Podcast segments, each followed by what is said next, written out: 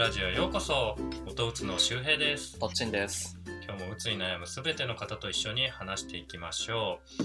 えっ、と今日は、えーラジオ3本目で結構、えー疲れが溜まってきたので今とっちんくんに紅茶を入れていただきまして、はい。えーこれを飲んだ後何を言うかどっちはもしかしたら気づいてるかもしれませんがとりあえず一杯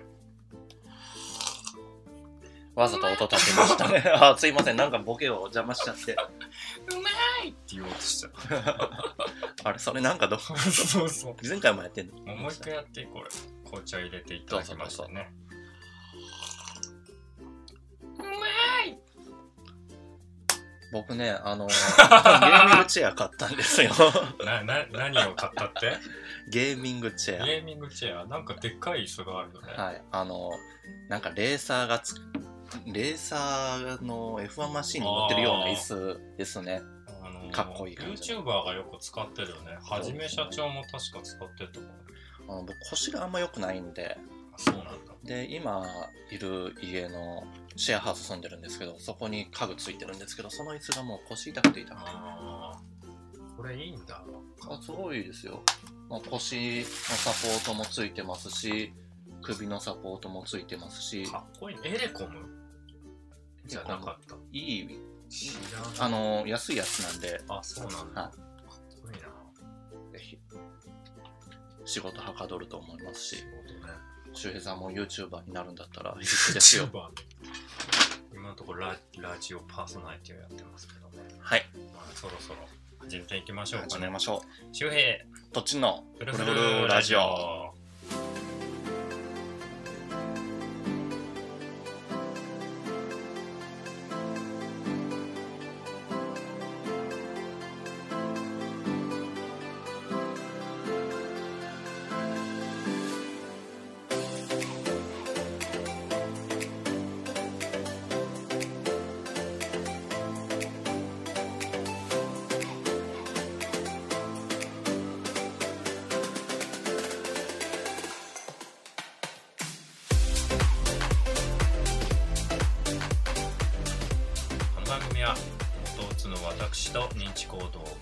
中のとっちが自らの経験をもとに病との向き合い方付き合い方うつの克服法を独自目線で話していくラジオ番組です。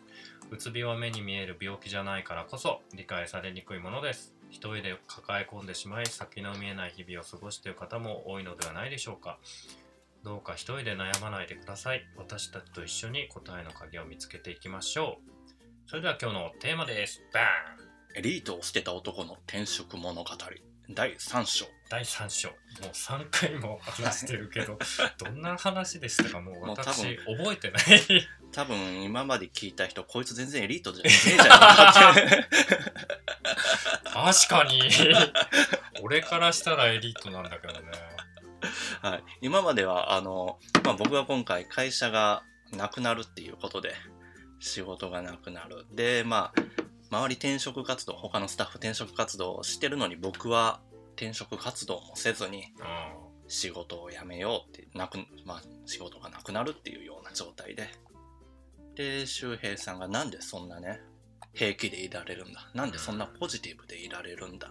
本当だ。天才だよ。というところを一第1章では話して。うん。で第2章ではなんで僕がそんなポジティブでいられるんだって話をね、うん。昔の体験とかを交えて話しましてでやっぱちょっと周平さんと話したらうん共通のちょっと行動を変えてみるっていうところがね、あーまあねちょっとずつね、突き詰めてってるよね。はいなんかね、あのちょっと脱線するけど、例えば、あのなんだろう、考え方をね、例えばネガティブになってる時に考え方を変えた方がいいってアドバイスを受けるんだけど、考え方を変え方がわからないっていうのが 思うのよ。例えば、散歩してくださいって言うけど、散歩できないから苦しんでるわけで、できれば苦労しないよって思うんだけど、まあ、どっちの話もポジティブだなって思うけど、そうなれたら、すごくいいなと思うんだけど、まあ、できないっていうところでどうやったらできるんだろうっていうので、2人でこう考えながら話していくとなんかキーワードみたいなのが見えてきてなんか面白いなと思ったので今回もうちょっと突き詰めて話していきたいなと思いましたで。もこう真面目な話をしてると結構疲れちゃうんでちょっとさっきとっちんくんに紅茶を入れてもらったのでちょっと一口飲みたいなと思います。うまい！俺のお気に入りが。俺の。でもこれこれ実は違う。実はうまいじゃない本当はうまそうっていうのね。それ何のキャラクターなんですか？俺俺の好きな YouTuber さんのね、へー青青木かのんさんっていうのがいて。ね本当にうまそうっていう。え。さあ今日も、えーポジティブラジオ始めていきましょう。あはいもうやってる、で何の話？はい。ー もうそこまでさっき言いましたよ。ちょっとなんか疲れてると僕はちょっと紅茶を一杯いやもうやめよでまあ前回までがう、うん。そのまあちょっと行動を変えてみたらあー。例えば僕の場合は普段使ってる通学路変えたらよかったとか周辺さんの場合散歩したらよかったらリフレッシュになるみたいなところで終わったってとこですね。でまあただそれがポジティブにつながるかっていうのはまだわかんないですけど。うんまあね。は大事なことであるい、うんうんうん、なんか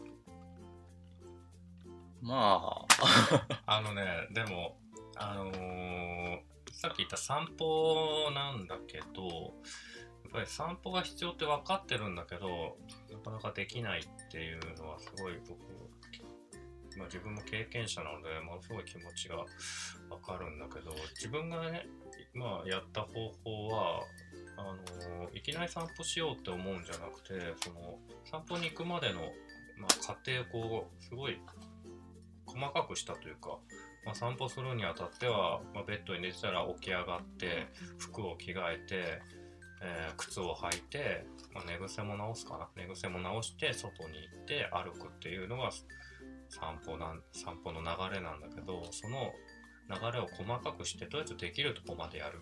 例えばそのステップを小さくして一番最初は散歩行こうって思って起き上がるっていうのを最初の小さいステップにしてとりあえずそれを毎日続けること次の過程はできなくてもいいけど、まず散歩に行こうって思って、えっと、起き上がるってところを毎日続けるそうすると不思議と1ヶ月ぐらいすると靴履いてみようかなって思ったり寝癖直してみようかなとか思ったりちょっとだけ外出てみようかなって思える時が来るんですよで1ヶ月後ぐらいすると結構できてくものでポイントはやっぱり継続できてること？ちっちゃいことでも、まあすごい簡単なんだけどまあ散歩行こうと思って起き上がるってことは簡単なことなんだけどしっかりと継続できてるってことは力になってるし、まあ、体調に波があるから、まあ、体調がいい時にちょっと行ってみようかなって思える時が来るからそうするとね結構出れたりする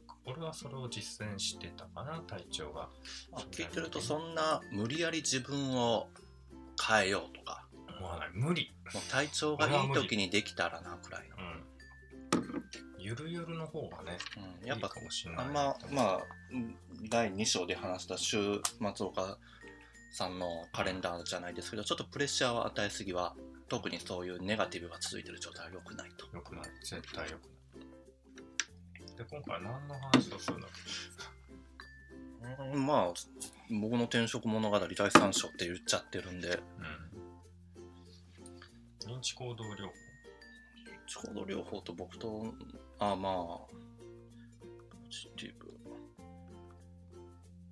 ブなんでその出来事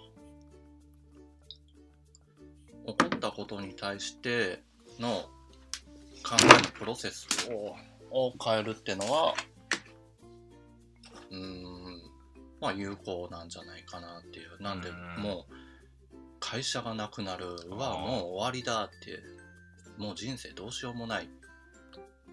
じゃあ分かった。はいまあとっちはポジティブで俺はネガティブでしょ？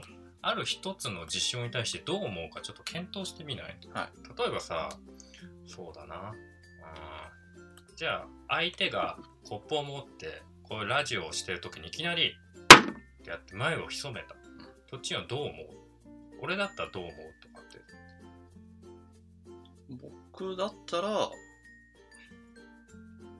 なんかちょっと違うことそぐわないことを言ったのかなっていう。合図。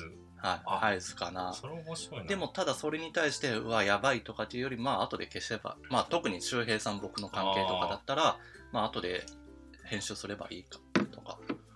俺、トッチンがガンってやって眉毛潜めたら、あれなんか間違ってたかな あれ？大丈夫かなって言って、ちょっとずっと考えちゃうかもしれない。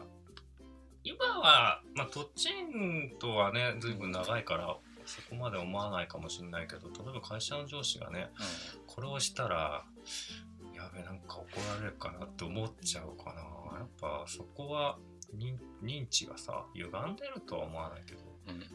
うん。自動思考ってやつだよね、これ。あの無意識に考える思考のことで、まあ、自動思考がネガティブに設定されてる人は、どんな事象であれネガティブの方に思考が持ってっちゃうから、ストレスはすごいね。で、多分その、例えば、眼点を置いたときうん。に対して、多分、ほとんど多くの人が、なんかやっちゃったなって、僕もそう思いますし、なんか間違ったこと言ったかなとかあって、ただそれに対して、の反論できるか。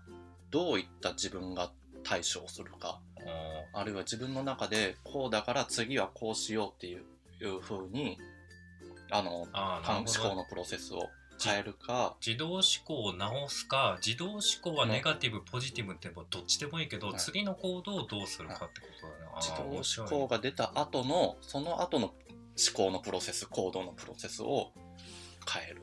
あれ？かやけに自動思考について詳しいな、この人。まさかなんかの勉強してる人なのから。いやー最近ね宗教の本を読んでるんですけどね違う違う違う違う違う違う。何を勉強してるの？あの認知行動療法っていうのを、えー大学の時にね勉強してて専攻してましたよ。はい。で、まあ、ほとんど忘れてるんですけど、また周平さんとこういうラジオを始めたんで、まあ、勉強し直すかっていうところで、で、ちょこちょこっと本を読み始めたりしてるところなんで、本本に何が書いてあるの？今ね、読んでる本はね、認知行動療法っていうより心理学全般の本なんですよ。なんで、もう、動物の頭から、人本当脳の構造とかそういうところであったりとか赤ちゃんの発達とかそんなところなんでちょっとかなりベーシックな基礎の部分ネガティブな人はどうしたらいいんだろうね。うーんまあさっき言った自動思考をまず直す工夫と、自動思考は直さないけどその後の対処をどうにかするっていう方法かな。自動思考を修正するにはどうしたらいいかっていうと書くって有効なのかな？まあ書くって有効でしょうね。うんまあ自分がどう考えてるかっていうのをちゃんと顕在化させるっていうのは大事で結構その認知認知療法認知行動療法でもあの考えであったりどれだけ自分の、うん、改善したかっていうデータとかをそういうのがちゃんと見れる状態で残すっていうのはすごい大事。あのはい俺書く時ってなんかデータ整理っていうより自分の愚痴をか吐き出してるような感覚、あの野郎クソめーみたいなことを書いてる。あんまり整理してるって感覚はないんだけどなんかいろんな人の話を聞くと書いてまあ客観的に見えるようにすると結構整理されてであ自分ってこういうふうに、えーネガティブに考えるんだなって自動,、自動思考を気づける、うん。あと気づくことが最初の段階なのかなと思う、うん。そしたらねその後でなんか、修正をしていくってうんことが認知行動療法なのかね。なんでこんな考え方してるのかなとかああこれもしかしたらこういう考え方に直したらもうちょっと自分楽になるんじゃないーかなとか、でもまあそういうところは本当にうん鬱になってる人とかであればそういう認知行動療法の先生と一緒にカウンセラーと一緒にやるのが一番ですけどね、下手に自分でやるよりは。まあね、うん。なかなかね、その、ひどい時はね、そんなに自分ではできないから、まあ、なんだろうね、ひどい時って甘えることが大事かもね。周りの人にうん。友達でもお医者さんでも。依存するって言葉は合ってるか分かんないけどしっかりとこう頼るっていうのはすごい大事かもね。頼れないんだこれが。なんで、まあ、あの、僕が前職を辞めて大変だった時に周平さんにいろいろ愚痴をこぼしてたっていうのも、やっぱそれは頼れる人がいたっていうのもあると思いますし時。のどっちはね、ボロ雑巾のようにボロボロでね、大丈夫かなと思ってた。なんかもう全然エリート感が出てる。エリート、エリート言っといて。エリートのこう、ね、ハリボテを壊していく回まあねうん。でもそうですね。ていうかさあの、さっきの話俺聞きたいんだけどさあの銃座とかああ、僕ね、あの、今回の話をするにあたって、えっ、と、自分が昔まとめた自分の、えっ、と、人生の出来事であったりとか、自分はどんな人が好きだったかとか、まとめたノートを見てたんですよ。うんでその中で自分が好きだったキャラクター、まあ好きってことは多分理想って思ってたキャラクタうんーをあげたら、そのメモがね、どこ行ったんだろう。じゃあ歌ってよはい。あ、もう大丈夫です。あ ありました。嘘だろ、理想のキャラクタうん、ー、宮宮本武蔵。今三輪明宏っていうのかと思ったけどいやいや宮本武蔵。かっこいいね、は二刀流だね前田慶次。前田慶次って誰だ？あの、前田利家の多いですね。あで、あの、漫画にもなってる。で、その漫画の前田慶次が好きだったんーですよね。で、雲の十座。北斗の剣の。また雲の銃座どういうあの目に傷があるやつだっいや、違います。け違うっけ？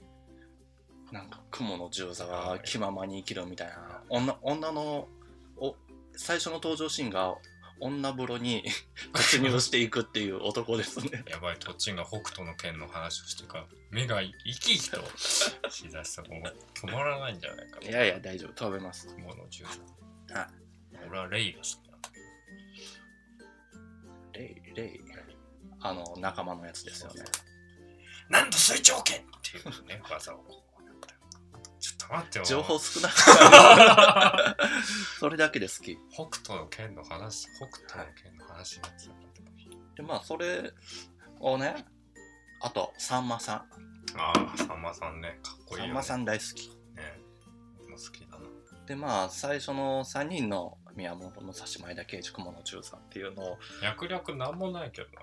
いや、そんなことないです。あ、そう。で、それどういう共通点があるかなって言ったら、自由であったりとか、あと結構、一人、いや、ちょっと待って。宮本武蔵の何を知ってんだ？マブダチです。嘘？マブダチだったの？そうですよ。原宿とか行くんだ。いいねああ、原宿で、ちょっと木刀でや、あいつやってくるみたいな。大丈夫か？その話。あと、苦労している、フラフラしてるっていう。あー自由人。はい。で、さんまさんは、まあ、かなりポジティブっていうのもあって、うん、尊敬する人ですね。ポジティブプラス、なんか突き詰めてるなっていう。まあね。で、ちょっと影がありそうな感じが、さんまさん？はいああ。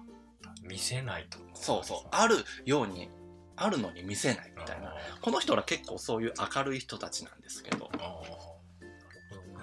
な。んかそれに関連してるわけじゃないけどなんか自分の人生を考えた時に何が好きかって分かんなかった時があっていろいろこう過去を模索してった時になんか自分が好きな映画っていうのに結構共通点があったというかなんかこういう話が好きなんだなって思って俺一番好きな映画「天使にラブソングを」っていう映画知ってる？あのウッピー・ゴールドバーグはね、えっとロスあれはラスベガスのねキャバレーで、えっと、歌歌い手さんとして働いてたんだけど彼彼氏さんの、ま、愛人か。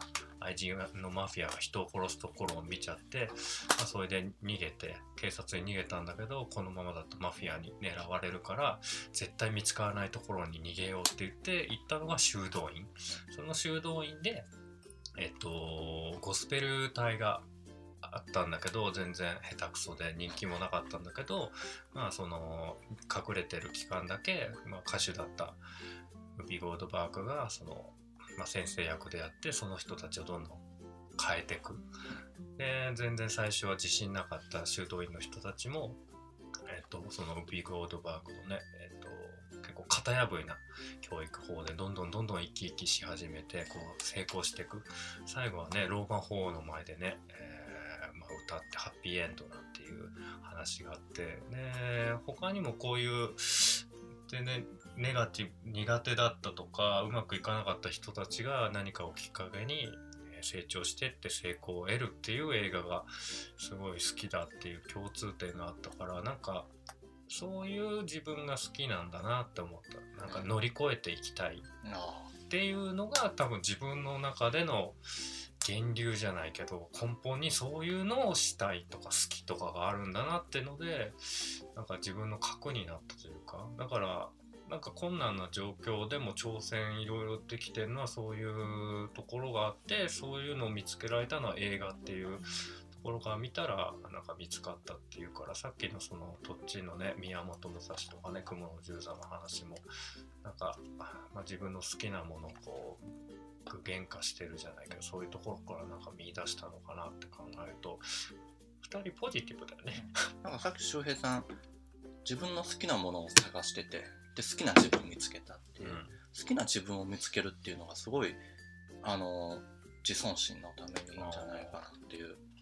僕そこが自意識過剰だってもういろんな人に言われるんですけど。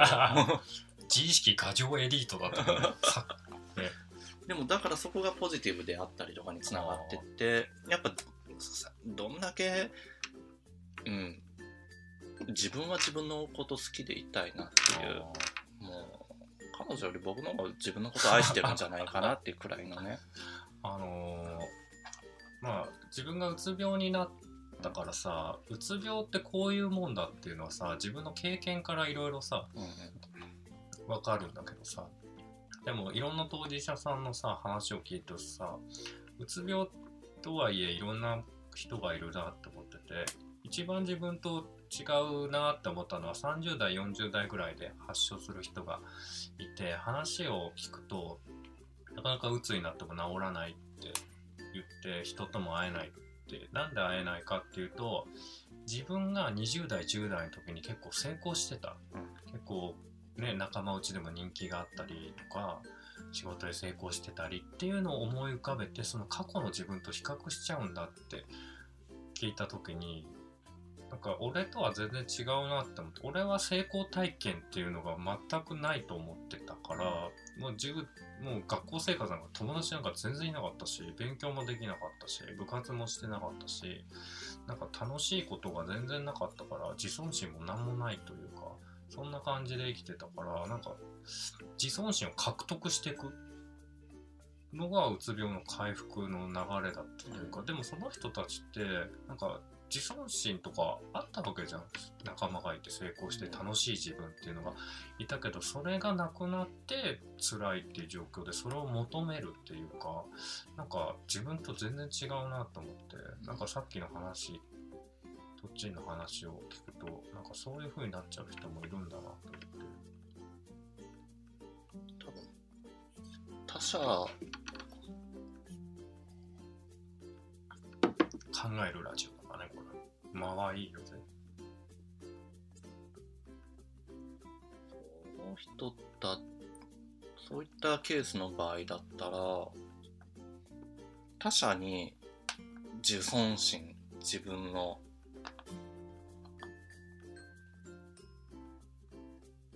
立ち位置みたいな、あはい、のを他者をよりどころにして相対的に作ってたんじゃないですかね。人に人気があるとかとか、、はい。い仕事を成果を上げてる。そういう友達の中でこでう輪があってその中で自分のポジションはこんなんでみたいな。比較してなるでそれがなくなったからこそ自分の拠り所がない。っああなるほどねてなるんじゃないですかね。面白いね。うん。でも俺からしたら羨ましいけどねそんな栄光時代が。でなんかいいなって思うんだけど。もうそろそろ時間ですね。あそうなんだ。はい。なんか結構フリートーク的な感じそうですね。結構結構こういうのもあってもいいちゃちゃんと次回でまとめますか。そうだね、最後、えっ、と、ずっと転職じゃねえ、エリートを捨てた男の転職物語からネガティブ、ポジティブの話をずっとしてきたので、まあ、次で、まあ、その話の最後をまとめていきたいなとは思いますね。はい。まあ、最後に、えっ、とですね、えっ、と、このラジオの他にですね、フルフルメディアというサイトでですね、えっ、と、うつ病克服に向けて役立つ情報を僕発信してますので、そちらもご覧ください。概要欄にリンクを貼っておきます。それでは、えー今日誕生日の方も明日誕生日の方も、えー人生のんびり歩んでいきましょう。それではお時間です。さようなら。バイバイバイバイ。It's your birthday